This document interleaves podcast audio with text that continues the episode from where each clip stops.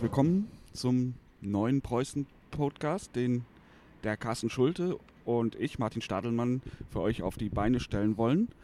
Ähm, dieses Projekt wird sich wahrscheinlich in einem monatlichen Rhythmus wiederholen, je nachdem auch, wie es ankommt und ob es Bedarf von eurer Seite auch weiterhin dazu geben wird. Ich denke, wir stellen uns jetzt zunächst einmal vor. Mir gegenüber sitzt Carsten Schulte.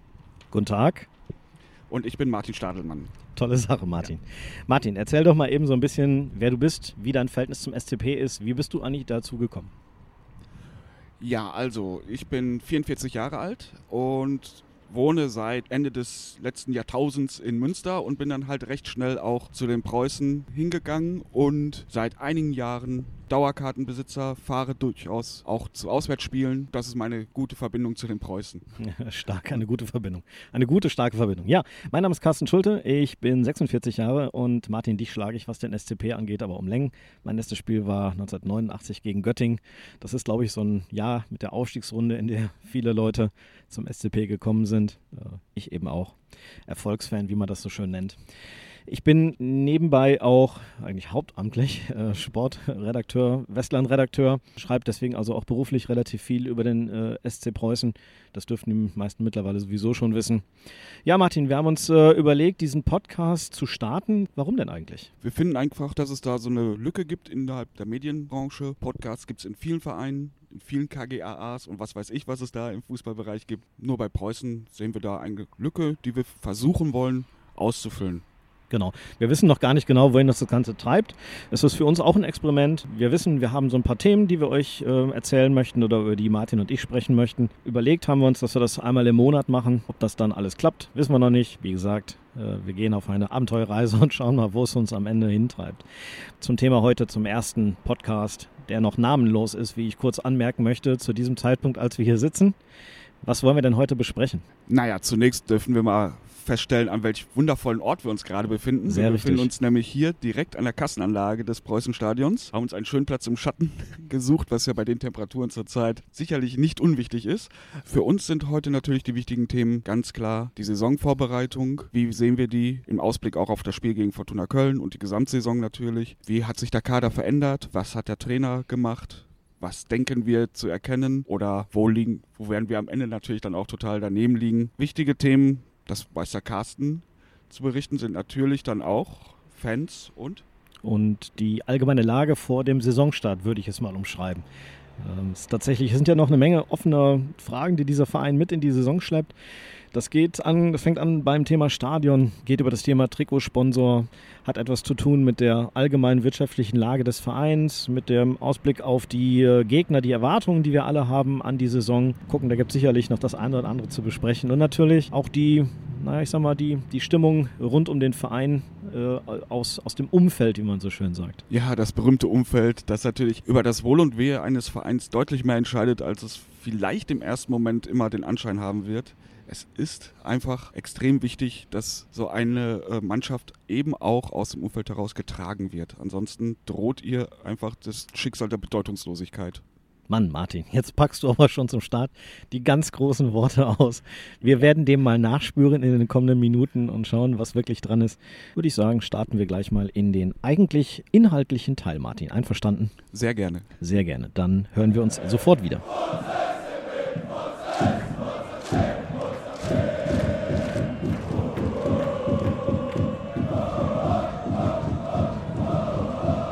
So wie besprochen. Wir schauen uns jetzt mal so ein bisschen den äh, Kader an. Also, neun Neuzugänge hat der SC Preußen offiziell verpflichtet. Den Oliver Schnitzler aus Halle als Torwart, äh, Marian Prinz ebenfalls als Torwart von Bayer Leverkusen, Niklas Heidemann kam vom Wuppertaler SV, Dominik Lanius von Viktoria Köln, Rufa Dadaschow von BFC Dynamo Berlin, Kevin Rodriguez Pires von den Sportfreunden Lotte, Ugo Tesel von Hertha BSC 2, René Klingenburg vom FC Schalke, Philipp Müller vom SVW in Wiesbaden. So, das sind jetzt mal ganz schnell durch die äh, externen Neuzugänge. Martin, lass uns mal kurz sprechen über die einzelnen Torwart, Marian Prinz, Oliver Schnitzler. Sehr gerne.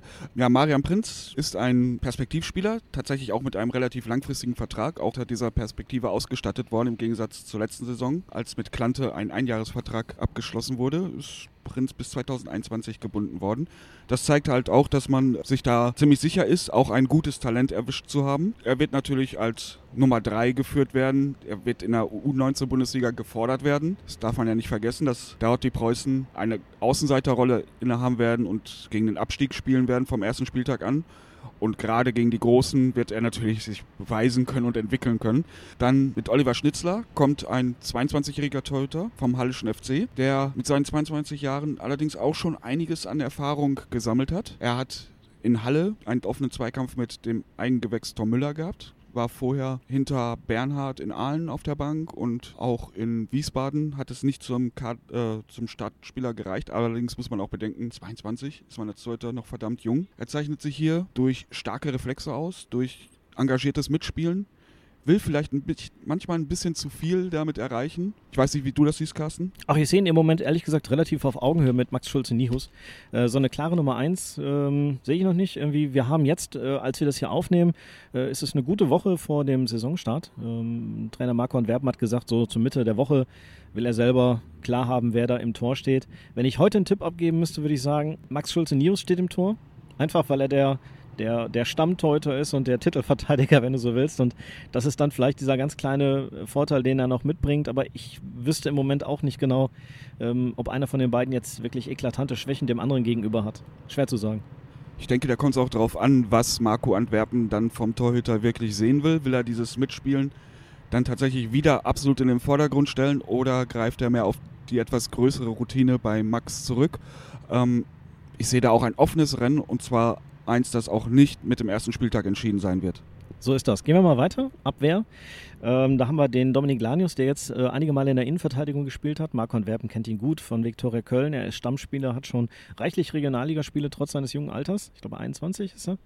Ähm, das wird eine spannende Personalie, ähm, ob er da in dieser bisher ja relativ starken Abwehrreihe, dieser Dreier, Vierer, Fünfer-Kette, äh, ob er da einen Platz finden kann. Äh, er hat aber relativ viel Einsatzzeiten bekommen. Auf jeden Fall. Zu Beginn hatte er leichte Pro körperliche Probleme und war da auch nicht so sehr im Einsatz. Ähm, hat jetzt mittlerweile sehr viele Minuten gesammelt. Hat sich im Laufe der Vorbereitung, ich, auch gesteigert. Nicht mehr ganz so viele Umstellungsschwierigkeiten. Gefühlt ist er, glaube ich, tatsächlich noch ein kleines Stück hinten dran. Das wird er auch selber wissen. Und mit 21 ist er das Ende der Fahnenstange da auch noch gar nicht erreicht. Spannende Frage auch nach Ugo, äh, dem Neuzugang von Hertha BSC, der, glaube ich, auch im Moment noch nicht in der Startelf steht, äh, der mehr so ein Perspektivspieler ist, äh, der im Laufe der Saison vielleicht nochmal zu Einsatzzeiten kommt. Oder was meinst du? Absolut sehe ich genauso, zumal man bedenken muss, was für eine Rückrunde Fabian Menig auf der rechten Außenverteidigerposition gespielt hat. Nach vorne natürlich immer ausbaufähig, aber das ist, glaube ich, ein weit verbreitetes Problem, gerade in der dritten Liga bei Außenverteidigern. Aber mit welcher Sicherheit, mit welcher Brachialgewalt er da teilweise gefühlt auftritt. Ein echtes Stoppschild auf der Seite, der, der jeden Gegner Kopfzerbrechen bereitet, da vorbeizukommen, ist, glaube ich, nicht so angenehm, das zu versuchen.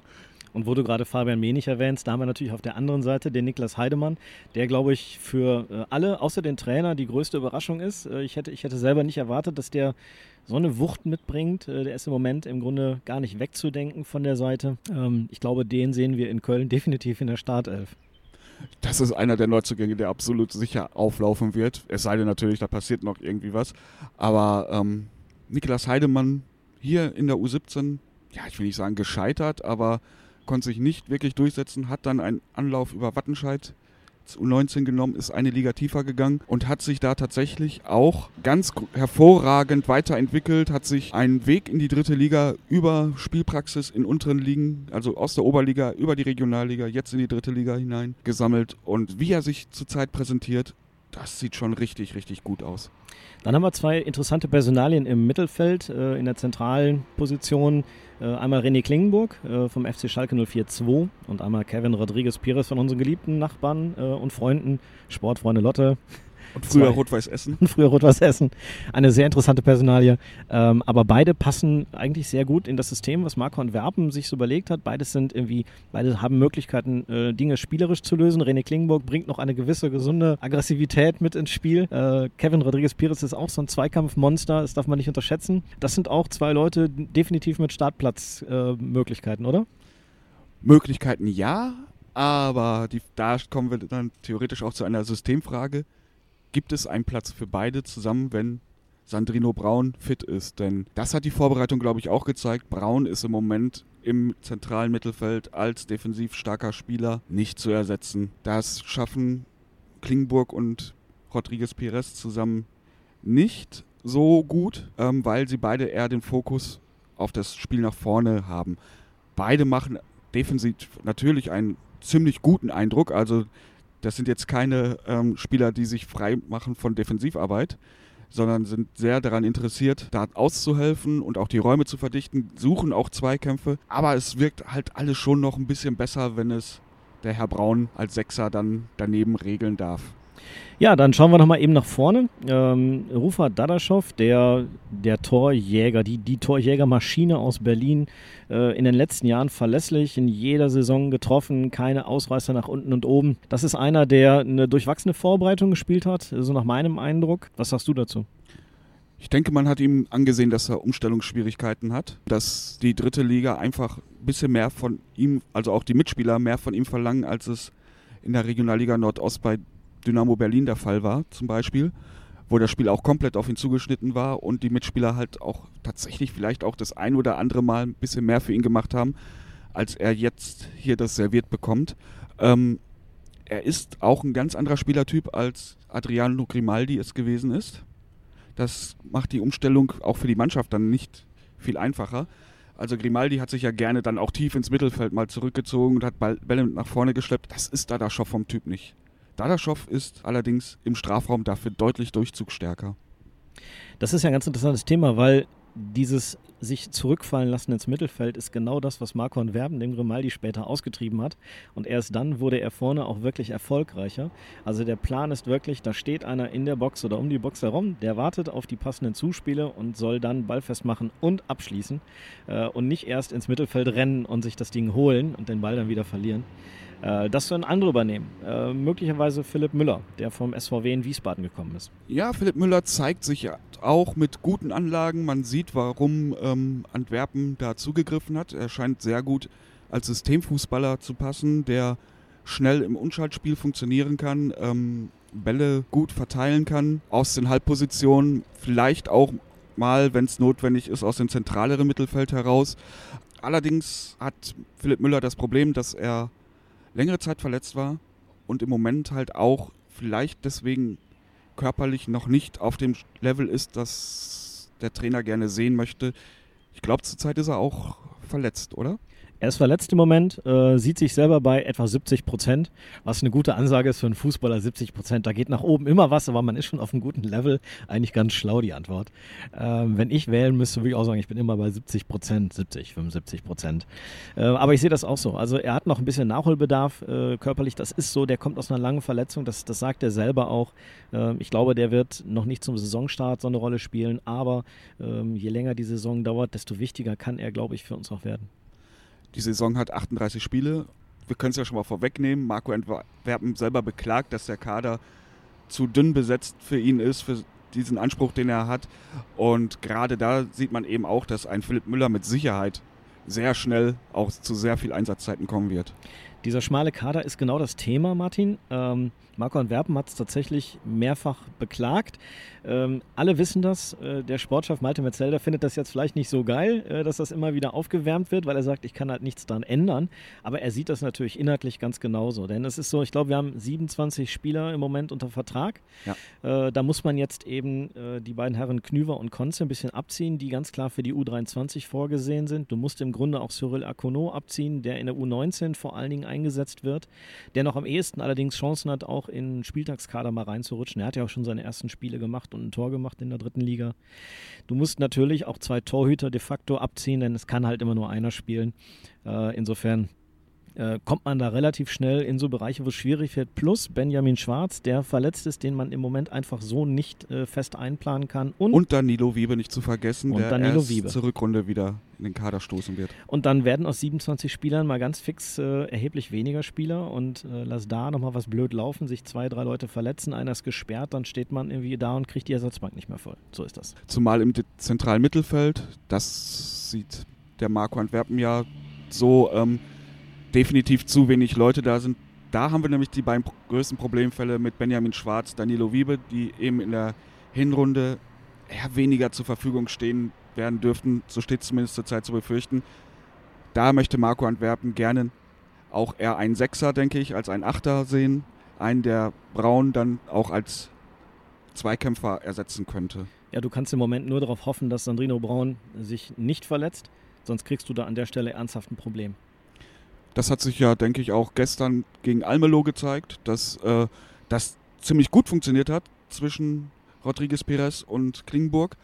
Aber man hätte sich vielleicht dann doch nochmal den Spieler gewünscht, der nochmal körperlicher dann die Konterangriffe der Holländer äh, unterbinden könnte. Und gut gefallen zum Beispiel hat gestern mit Lucas Coeto ein Spieler, der eigentlich vor der Saison total abgeschrieben gewesen ist. Das finde ich ist ja schon eine sehr phänomenale Entwicklung, die der Junge hier hingelegt hat.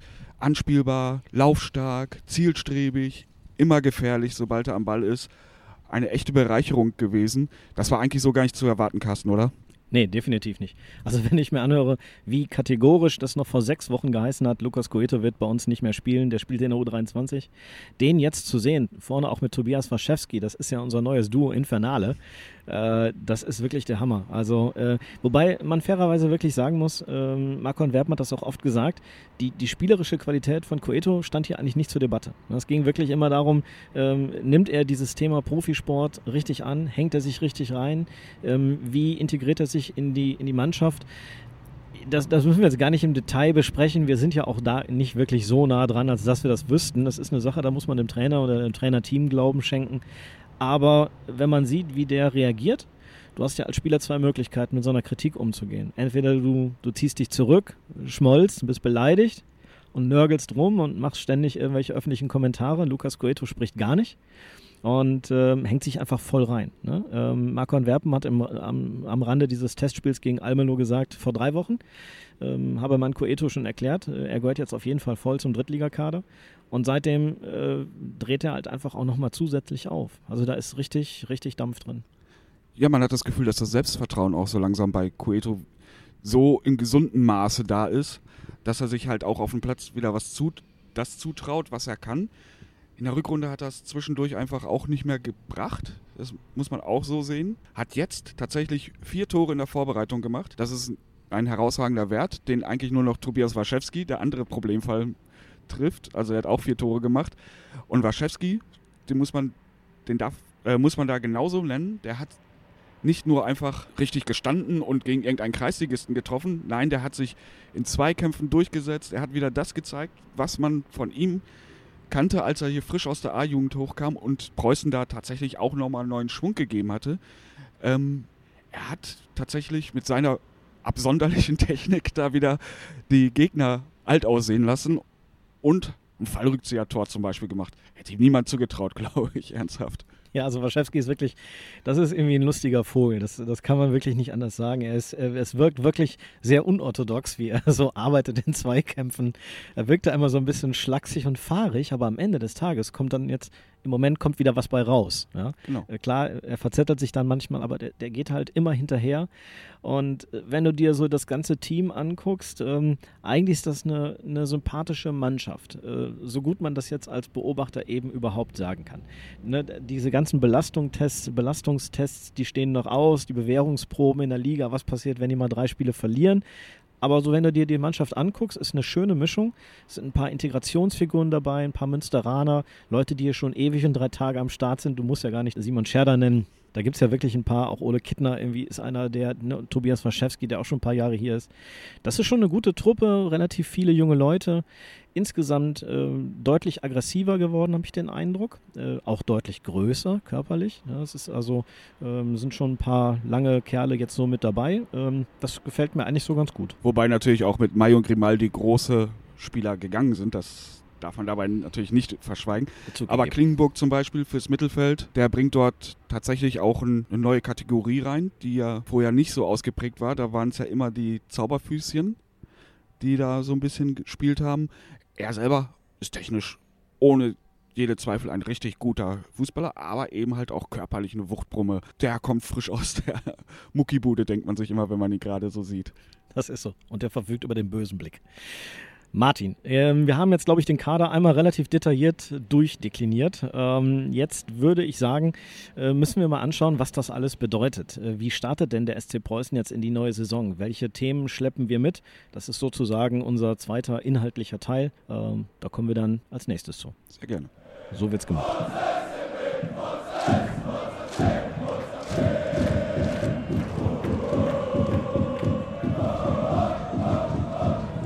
Vorbereitung lief ergebnistechnisch für die Preußen, sagen wir mal, durchwachsen. Vier Siege, zwei Unentschieden, eine Niederlage gegen Wiedenbrück. Das war jetzt von den Ergebnissen her, ja, mittelmäßig. Das äh, geht besser, aber die Ergebnisse waren, das hat man, glaube ich, ziemlich deutlich gesehen, nicht unbedingt das Ziel dieser Spiele. Es ging in manchen Situationen tatsächlich viel weniger darum, Spiele zu gewinnen oder natürlich will man jedes Spiel gewinnen, aber es war dann nicht das Hauptziel. Zum Beispiel gestern betonte Marco Antwerpen im Interview, dass die Mannschaft bewusst die letzte Viertelstunde sich sehr weit hat zurückfallen lassen gegen Almelo, um auch mal diese Situation kennenzulernen, wie das ist, wenn man so unter Druck gerät und dann versuchen, das Tor zu verteidigen aus dieser Situation heraus. Hat nicht funktioniert, kann man wunderbare Lehren rausziehen. Dass es am Ende ein Unentschieden dann statt eines Sieges gegen Almelo wurde, kann man so oder so bewerten dann ich denke, dass durch die bewusste Herangehensweise das natürlich auch einen anderen Wert hat, als wenn das jetzt einfach aus dem Spiel heraus passiert wäre. Ansonsten haben die Preußen in diesen Spielen gezeigt, dass sie sehr auf das Umschaltspiel achten wollen, dass das deutlich an Tempo zugelegt hat. Sie haben sehr hoch gepresst zum Teil, haben zeitgleich auch immer wieder Phasen gehabt, in denen sie sehr viel Wert auf Passsicherheit gelegt haben und versucht haben, auf diese Art und Weise Chancen zu kreieren ich glaube, da ist jeder Eindruck, den man da gewonnen hat, aber auch wiederum sehr individuell. Oder wie, sie, wie siehst du das, Carsten? Klar, das ist immer schwierig, so eine, so eine gesamte Vorbereitung äh, zusammenzufassen. Man hat auf jeden Fall, das lässt sich, glaube ich, sagen, gesehen, die, die Entwicklung, die stattgefunden hat. Ähm, wenn man sich so die Auftritte gegen den SC Verl, äh, äh, Quatsch, den äh, SC Wiedenbrück angeschaut hat, ähm, dann, dann sieht man schon, irgendwie danach war nochmal so eine deutliche Schippe obendrauf. Da sieht man halt auch immer, die Mannschaft äh, entwickelt sich halt im, im, Laufe diese, im Laufe dieser sechswöchigen Vorbereitung immer weiter. Ich glaube, so das, was man jetzt zuletzt gesehen hat gegen Wattenscheid und gegen Almelo, das war schon irgendwie, das war schon stabil, das war belastbar. Ähm, hat mir schon ganz gut gefallen. Ich habe ja zwischendurch mal gesagt, mir ist immer noch zu wenig ähm, offensiv. Power ist ein zu wenig Chancen da insgesamt, zu wenig Tore. Das äh, sieht der Trainer völlig anders. Ja, der Trainer sagt, ja, das ist alles Quatsch. Äh, auch gegen Regionalligisten kann man heute keine Kantersiege erwarten. Die stehen alle so, so sicher mittlerweile auf ihren Positionen und verschieben so klug, äh, dass das auch für einen Drittligisten schwierig ist, da irgendwelche ähm, äh, Kantersiege rauszuholen. Das muss ich natürlich auch gelten lassen. Ähm, wenn man sich erinnert an die Vorbereitungen äh, im vergangenen Jahr oder vorvergangenen Jahr, da gab es auch äh, Auftritte, die nicht wirklich überzeugend waren. Insofern sollte man das wahrscheinlich alles nicht überbewerten. Am Ende ist es wirklich so spannend, ist das dann zu sehen, was passiert in Köln. Und das ist ja genau die Frage, was passiert in Köln. Ja, Köln wird natürlich, ob man will oder nicht, ein ganz wichtiger Gradmesser werden für die Saison. Zumindest für die Anfangsphase, denn verliert man da, gibt es gleich wieder Gemurmel und es wird für alle nicht angenehm. Jeder Punkt dort ist wichtig. Ein Sieg wäre natürlich ein Träumchen, aber da muss man natürlich auch mal fünf gerade sein lassen. Also, Ach. ja klar, okay, einigen muss auf den Sieg. Aber Fortuna Köln selber ist natürlich jetzt auch eine sehr gute Drittligamannschaft. Das hat sich ja in den letzten Jahren auch so entwickelt. Man hat gesehen, dass sie ziemlich weit oben in der Tabelle immer wieder rauskam. Genau, du hast, ähm, die haben, glaube ich, gestern, als wir gegen Almelo getestet haben, haben die auch getestet. Ge gegen wen haben sie gespielt? Gladbachs U23. Und? 1 zu 0 gewonnen durch ein Tor von Moritz Hartmann, der dem einen oder anderen Hörer mit Sicherheit ein Begriff sein dürfte. Lange Zeit in Ingolstadt und dort auch Bundesliga für die gespielt hat und ich glaube sogar 10 oder 11 Tore gemacht hat. Ähm, laufstarker Spieler, Abschluss war eigentlich nie so seine große Stärke, aber auf jeden Fall eine echte Hausnummer in der dritten Liga, den sie da jetzt als Ersatz für Keita Ruel verpflichtet haben haben ja einige Abgänge zu verzeichnen. Äh, ich sehe die im Moment nicht zwingend wieder da im oberen äh, Drittel. Ähm, da hängt natürlich auch viel davon ab, wie man so in diese Saison rein startet. Ist alles Kaffeesatzleserei im Augenblick und äh, ganz ehrlich, äh, so genau habe ich den Kader des, der, der Kölner jetzt auch nicht im Blick. Ich sehe nur so die Abgänge. Ähm, wird sicherlich spannend sein. So oder so ein Gradmesser. Es wird äh, sehr unterhaltsam, aber wir hatten uns ja schon auf einen Auswärtssieg geeinigt. Insofern können wir das ja auch an der Stelle abhaken. Sehr gerne, natürlich. Ähm, spannender ist ja fast schon die Frage, äh, wie wir da auflaufen. Damit meine ich nicht, äh, welche elf Spieler auf dem Platz sind, sondern was diese elf Spieler auf der Brust tragen werden. Das scheint ja wohl das überein, also dieses eine große Thema zu sein, über das im Moment alle reden. Es ist und bleibt natürlich auch ein zentral wichtiges Thema. Der Hauptsponsor, Trikotsponsor, der bildet natürlich auch so einen Kern für die gesamte Saisonplanung. Dieses Unternehmen zahlt einfach am meisten Geld dafür um an prominenter Stelle mit dem Verein zu werben. Leider hat es Lagardère, der Vermarkter, bisher nicht geschafft, dort zu einem Abschluss zu kommen. Ob das in Köln schon für Köln schon funktionieren wird, also ich glaube, dann wären die Vorzeichen hier schon ein bisschen anders. Dann hätte man da tatsächlich auch schon mal so eine Andeutung mitbekommen. Im Moment ist ja da doch eher auch Funkstille angesagt, glaube ich, oder? Ja, es ist äh, für mich auch äh, insgesamt sehr schwer zu greifen. Ich glaube, im Verein ist man auch nicht so wahnsinnig zufrieden äh, damit, dass man da oben immer noch keinen Trikotsponsor gefunden hat, weil auch das Zeichen, das du damit nach außen sendest, einfach ein bisschen doof ist. Ne? Also was, der SC Preußen Münster kriegt keinen Sponsor, wollen die alle nicht und dann ist man sofort in so einer Diskussion darüber, warum denn nicht und das ist irgendwie insgesamt ein schwieriges Thema. Ich glaube, Lagardère hätte das auch gerne anders. Dass Lagardère selber dazu nichts sagt, ist allerdings verständlich. Ähm, die sagen immer wieder, wir sind hier ein Partner des Vereins. Wir treten selber öffentlich überhaupt nicht in Erscheinung. Wir nehmen keine Stellung. Äh, wir bewerten nicht. Wir geben keine Auskünfte.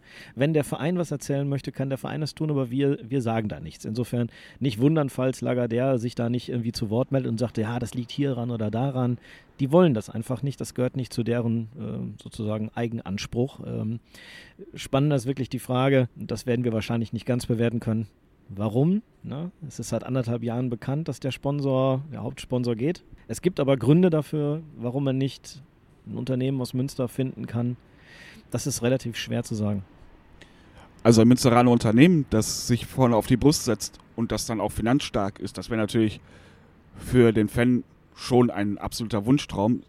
Aber wahrscheinlich wird es so in dem Sinne auch erstmal ein Wunschtraum bleiben, weil natürlich auch die Ansprüche der großen Unternehmen andere sind als jetzt bei einem durchschnittlichen Drittligisten mit so einem Stadion ähm, zu werben. Denn das hörte man ja auch, dass das Stadion durchaus auch für den einen oder anderen möglichen Sponsor ein Grund war zu sagen, äh, da können wir uns nicht so ganz mit identifizieren.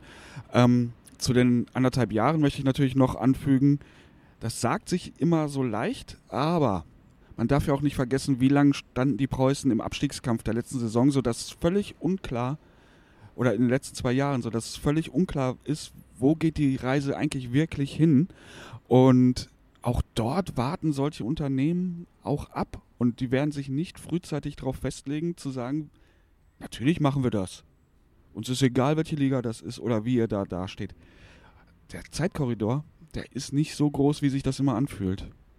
Ja, zudem ähm, ist natürlich auch so, dass man, man, man, das auch relativ schnell sagt, ja, da wird sich doch irgendein Unternehmen finden, aber wenn man sich überlegt, welche Ansprüche Unternehmen mitbringen, es muss ja auch einen Sinn ergeben, für die sich bundesweit zu präsentieren. Das heißt, das muss ein Unternehmen sein, das auch bundesweit agiert. Ja, ein regionaler Partner, der hier nur in Münster und Umgebung eine Rolle spielt, was hat er davon, dass er in Unterhaching im Fernsehen zu sehen ist äh, oder im, im, NDR oder sonst wo? Ne? Ähm, natürlich präsentiert er sich hier vor Ort im Stadion. Das ist schon, aber es, es, es, schränkt eben auch so ein bisschen äh, die, die Zahl der möglichen Partner ein. Ja, es gibt natürlich Möglichkeiten, wenn jetzt zum Beispiel ähm, dieser regionale Partner ein größeres Projekt vorhat, das er bekannt machen will, eine, ein Subunternehmen zum Beispiel gegründet haben möchte oder ähm, wie jetzt die Stadtwerke, nehmen wir die mal als Beispiel, jetzt ins Internetgeschäft einsteigen, dann wäre so eine Plattform wie Preußen Münster für die natürlich auch eine sehr gute Wahl, weil sie würden eben nicht nur bundesweit, aber auch in der Stadt sehr viel präsenter sein und könnten diese Werbemöglichkeiten natürlich auch viel besser nutzen. Sie könnten nicht nur die, so ein Unternehmen nutzt ja nicht nur die Brust. Das ist ja dann ganz anders. Sie würden natürlich auch ähm, Termine vereinbaren, zu denen dann Vereinsvertreter kommen. Sie würden viel größere Bühnen aufziehen und dazu immer auch die Preußen mit zwangsverpflichten sozusagen, dass sie sich dann dort auch blicken lassen müssen. Ja, was soll ich jetzt sagen? Wenn wir im Lotto gewinnen, dann kaufen wir die Brust, oder? Aber sowas von. Ja, naja. Ja gut, äh, das ist eines der Themen. Ähm, es wird uns, ein paar andere Themen werden uns auch noch begleiten im Laufe der Saison. Äh, Ich nenne mal dieses leidige Thema Stadion, äh, bei dem sich ja im Moment öffentlich relativ wenig tut. Ja, wir haben jetzt einen Bebauungsplan für die Hammerstraße. Das heißt, wir wissen, theoretisch könnte man hier ein Stadion für 20.000 Zuschauer hinsetzen. Das will der Verein ja nicht mehr. Müssen wir nicht drüber reden. Der Verein hat sich diesem Neubauprojekt verschrieben, alle Wahrscheinlichkeit nach in Bösensell. Aber worauf warten wir noch immer? Auf den sogenannten Letter of Intent, diese Absichtserklärung, dass man gemeinsam dieses Stadion angehen will. Scheint alles nicht so einfach zu sein. Ja, das Stadionthema. Genau das. Es wird nicht leicht und einfach sein. Vielleicht unterschätzt auch der ein oder andere dann in dem Fall die Tragweite dieser Entscheidung und dass es eben tatsächlich viele, viele Faktoren sind, die und viele, viele Fraktionen sind, die dort zustimmen müssen, die man so gar nicht auf dem Schirm hat. Regierungspräsidium zum Beispiel wird mit Sicherheit auch eine wichtige Rolle in dieser ganzen Entscheidungsfindung spielen. Aber das ist ein Thema, das uns dieses Jahr und wahrscheinlich auch nächstes Jahr noch ziemlich lang beschäftigen und ausführlich beschäftigen wird. Das Problem ist, das Stadionthema hängt schon auch zusammen mit, dem Frage, mit der Frage nach zusätzlichen Investoren äh, für diese KGAA. Ähm, natürlich wollen mögliche Partner ähm, am Ende des Tages für ihr Investment auch irgendwas sehen. Ja. Keiner hat Geld zu verschenken. Aus Herzensgüte äh, wird hier wahrscheinlich niemand investieren, außer vielleicht von ein, zwei Menschen, denen ich das zutrauen würde. Genau. Aber äh, insgesamt ist das natürlich schon so, wer investiert, der will auch eine Perspektive haben. Das ist ja das alte Thema hier an der Hammerstraße. Hier gibt es diese Perspektive so nicht. Bösensell gäbe es sie von der Größe des Stadions, vom gesamten Umfeld. Das Stadion hier, wie man sieht, äh, bietet wirklich nicht mehr den, den so einen zeitgemäßen Komfort, den auch ein Partner in dieser Form heute erwartet. Deswegen hört man auch so, äh, dass sich viele mögliche Investoren, interessierte Investoren so schwer tun, sich hier im Moment zu engagieren solange das Thema Stadion noch nicht wirklich greifbar ist. Das ist ein Problem, das einfach jetzt so existiert. Wunschtraum, 30.000 Hammerstraße, Wunschtraum, unrealistisch. Würde, würde jeder nehmen, denke ich, aber nachdem jetzt der Bebauungsplan tatsächlich äh, Gültigkeit erlangt hat, ist das Thema einfach durch. Genau. Jetzt steht 20.000 Zuschauer drin, Punkt. Ja, wenn man das ändern wollte, müsste man das ganze Verfahren nochmal neu aufrollen und dann sehen wir uns hier in dreieinhalb bis vier Jahren wieder. Vielleicht schaffen wir weitere Rekorde, was das angeht. Oh, furchtbares Thema eigentlich. Darf man eigentlich gar nicht mehr drüber reden im Moment. Ich glaube, es nervt auch alle, jeden Einzelnen überall. Gut, lassen wir das, Martin, und äh, schauen, gibt es sonst noch was, ähm, was, was wir so mit in die Saison reinnehmen? Stadion, Investoren, naja, Investoren vielleicht. Investoren, spannendes Thema. Ähm, Investoren, da wird der wird die KGAA natürlich auch nochmal, oder sie ist ständig aktiv in der Akquise, nennt sich das dann ja, glaube ich. Zuletzt gab es ja nochmal die ähm, Freigabe einer 50-prozentigen Kapitalerhöhung innerhalb der nächsten Jahre, ohne dass dort alle Gremien nochmal für zusammentreten müssten. Das hat man natürlich auch erstmal gemacht, damit man es machen kann, sobald es soweit ist. Ermöglicht dann aber auch eben, dass es zu schnellen Beschlüssen in diesem Bereich kommen kann. Kurzfristig glaube ich nicht, dass sich da noch großartig was tun wird. Mittelfristig, auch ohne Stadion, eventuell neue Pläne, auch mal in die breitere Masse zu gehen, angegangen werden könnten. Langfristig wird es allerdings wirklich nur funktionieren, wenn A sportlicher Erfolg da ist und B natürlich die Aussicht auf ein neues Stadion und eventuell vielleicht sogar auch, wenn es hier nur dieses 20.000er Ding an der Hammerstraße wäre, wenn es denn dann auch einen gewissen Anspruch befriedigen könnte. Ja, also so recht fällt mir dazu auch nicht was ein. Dieses Investorenthema ist tatsächlich schwierig, vor allen Dingen, wenn man sich überlegt, dass alles Geld, was bisher geflossen ist, und das sind ja zwei Millionen, im Grunde nur in Schuldabbau, Tilgung von Verbindlichkeiten, Übernahme von irgendwelchen Restposten sind.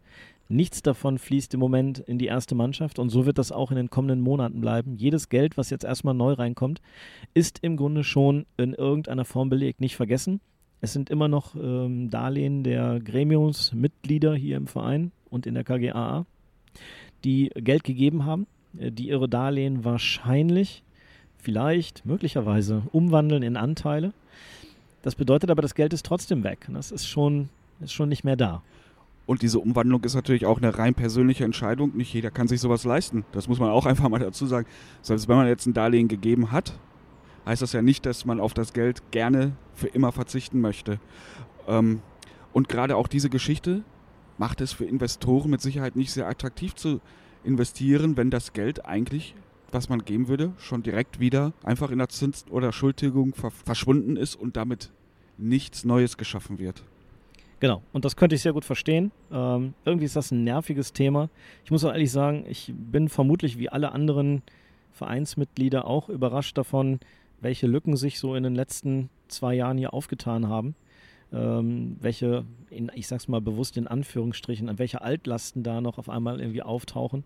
Wie gesagt, ähm, gerade ist noch das Thema Betriebsprüfung hier im äh, Verein äh, die sich auf einen Zeitraum bezieht, bevor das aktuelle Präsidium angetreten war. Da wird auch noch ein bisschen was zusammenkommen. Das ist eine ganz blöde Situation. Ähm, hat alles mit allem zu tun, wie man so schön sagt. Wäre schön, wenn es anders wäre, aber das ist im Moment einfach das Los, durch das wir alle durch müssen, sowohl die Vereinsführung, die KGAA-Führung, als auch der normale Zuschauer, der dann eventuell auch den eigenen Anspruch leider ein bisschen runterschrauben muss. Genau, was uns im Grunde zum letzten Teil bringt. Ähm, wie gehen wir denn, mit welchem Gefühl gehen wir in die neue Saison? Was, wie, wie ist so die Stimmung rund um den Verein? Das werden wir gleich mal kurz erörtern.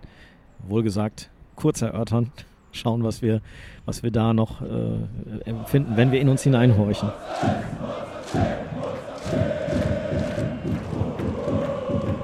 Also gut, letzter Teil die Stimmung im Umfeld. Ja, wollen wir doch mal schauen, wie es uns allen so geht. Also, wenn ich dir meinen Eindruck sagen müsste Moment, ich spüre so in meinem Kuschelkreis, in meiner Preußen-Filterblase eine gewisse Reserviertheit, um das mal vorsichtig zu formulieren. Eine gewisse Skepsis. Also, anders gesagt, äh, die riesige Vorfreude ist nicht unbedingt so da, wie man das hätte erwarten können, wenn man sich die Liga anschaut. Ich meine, Herrgott nochmal, 1860 München und Kaiserslautern und Osnabrück ist ja auch noch da. Also das ist schon, wird schon eine extrem spannende Liga mit irgendwie sportlichen Highlights.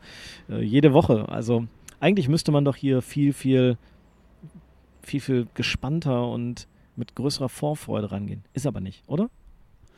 Das ist natürlich auch muss man aber auch so sagen, ein gordischer Knoten bei den Preußen. Ähm, so die ganz große Vorfreude auf Saisons, das hat sich jetzt in den letzten Jahren wirklich auch tatsächlich verzogen, finde ich persönlich. Auch und auch in dieser diese Saison bildet natürlich überhaupt keine Ausnahme. Die Gründe dafür, da kommen wir vielleicht gleich nochmal ganz kurz drauf in, aus unserer Sicht auf eingehen, sind natürlich sehr vielfältig und zu einem gewissen Teil auch absolut selbstverschuldet. Auch das liegt nicht nur an den Vorgängern, das liegt tatsächlich auch durchaus an der aktuell herrschenden ähm, Einstellung zu gewissen Themen, denke ich, leider. Ja, es ist, ein, es ist ein, tatsächlich ein vielschichtiges Thema. Natürlich ist das so, ähm, ich erinnere mich noch äh, an die ersten ein, zwei Jahre nach dem Drittliga-Aufstieg. Ähm, da hat Carsten Gockel damals immer noch gesagt, so, wir müssen erstmal in der Liga ankommen. Dann gab es diese spektakuläre Saison unter Pavel Dotschew, die im Fastaufstieg gemündet ist.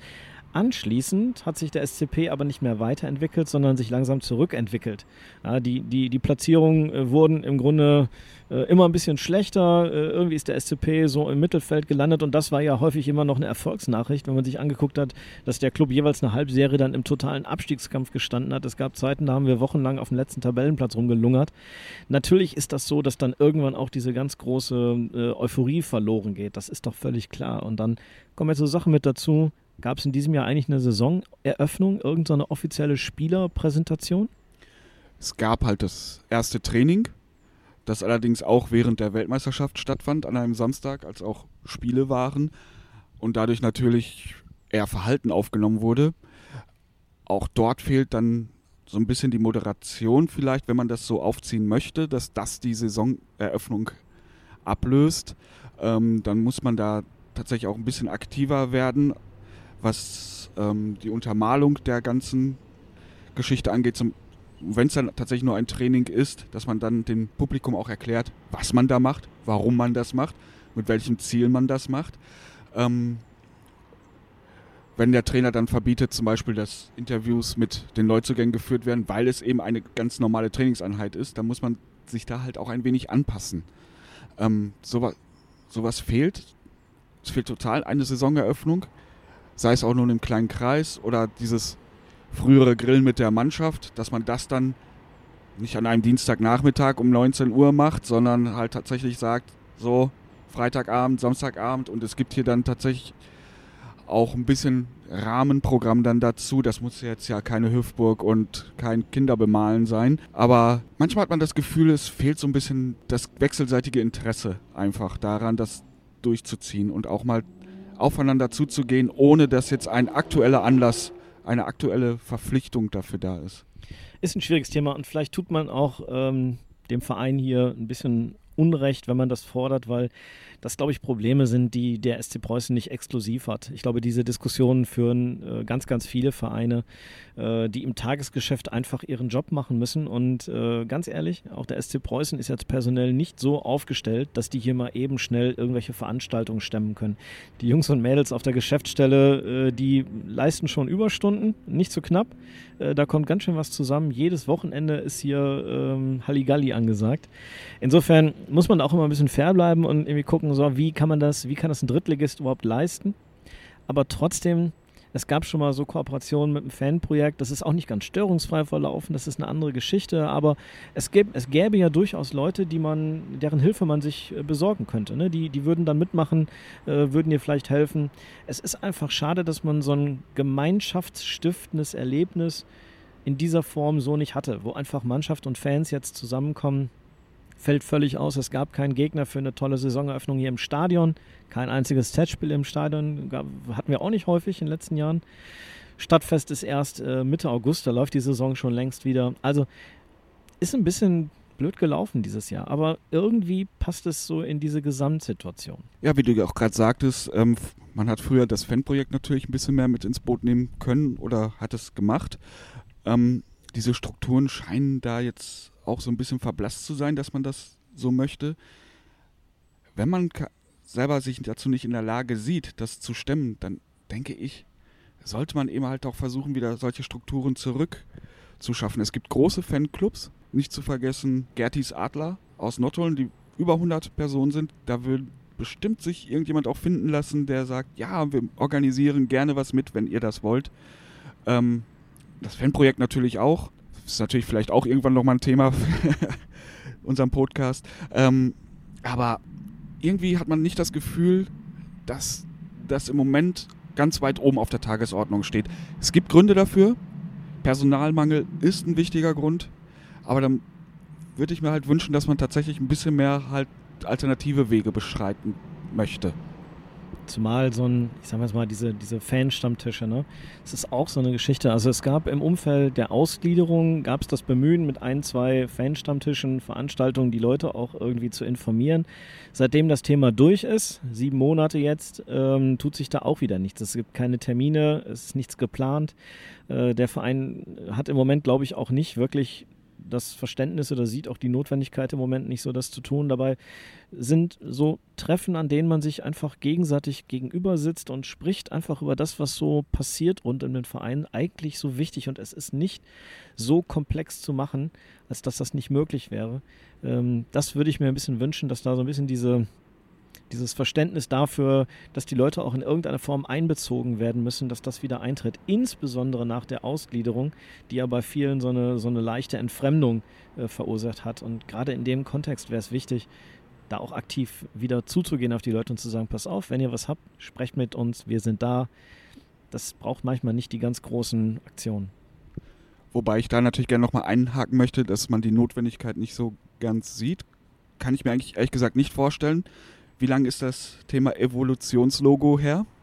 Genau das wäre ein Thema gewesen, das sich auf solch einem Wege hervorragend hätte moderieren lassen können, wo man gemerkt hätte, okay, das kommt vielleicht nicht so gut an, wie wir uns das erhofft haben.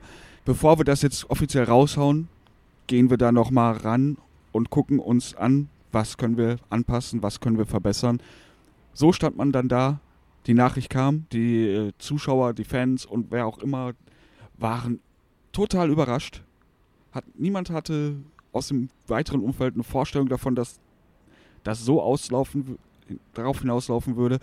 Die Reaktionen waren dementsprechend harsch, vielleicht in manchen Teilen auch deutlich überzogen, aber Kommunikation kann helfen. Ja, das ist das alte Thema. Kommunikation ist ja auch in etwa das Stichwort, Martin, äh, und das passende Schlusswort. Kommunikation ist das, was wir hier tun, äh, in irgendeiner Form. Äh, ich glaube, wir können hier unseren, äh, unsere Premiere, unseren ersten Teil mal abschließen. Ist etwas äh, länger geworden, als wir uns das vorgestellt hatten, aber es ist ja auch eine Ausnahme. Wir sind vor der Saison. Es gibt einfach viele Themen zu bequatschen. Äh, mal gucken, wie wir das in den nächsten Wochen weitergehen. erstmal bin ich total gespannt auf die Saison. Ähm, ich bin wirklich gespannt zu sehen, wie sich diese neue Mannschaft tatsächlich präsentiert in der Liga. Ich bin gespannt zu sehen, welche Neuzugänge es in die Startelf schaffen. Äh, ich wünsche auch Marco Antwerpen wirklich das richtige Händchen. Er hat das in der Rückrunde oft gezeigt. Äh, vielleicht können wir ja mal eine Saison spielen, ohne dass wir im Winter einen neuen Trainer suchen müssen. Das wäre schon mal eine echt gute Ansage. Ich bin gespannt. Dann darf er nicht zum Preußen-Stammtisch in der Nordschenke erscheinen.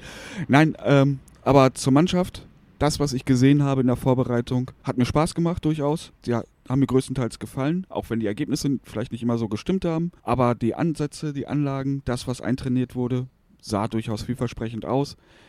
Ich hoffe und glaube, dass wir uns nicht so viele Sorgen dieser Saison machen müssen, ob es sportlich reicht für die nächste Liga auch drittklassig zu bleiben. Martin, wenn wir uns das nächste Mal treffen und äh, diesen neuen, noch namenlosen Podcast äh, fortführen, dann können wir uns selber bewerten und können mal schauen, an wie vielen Stellen wir richtig gelegen haben, wo wir irgendwas richtig gesehen haben oder wo wir völlig falsch lagen. Äh, ich warte da mit großer Spannung drauf und Vorfreude und melde mich für den Moment ab. Carsten Schulte sagt Adios. Dem schließe ich mich an. Martin Stadelmann sagt auch Tschüss und auf Wiederhören.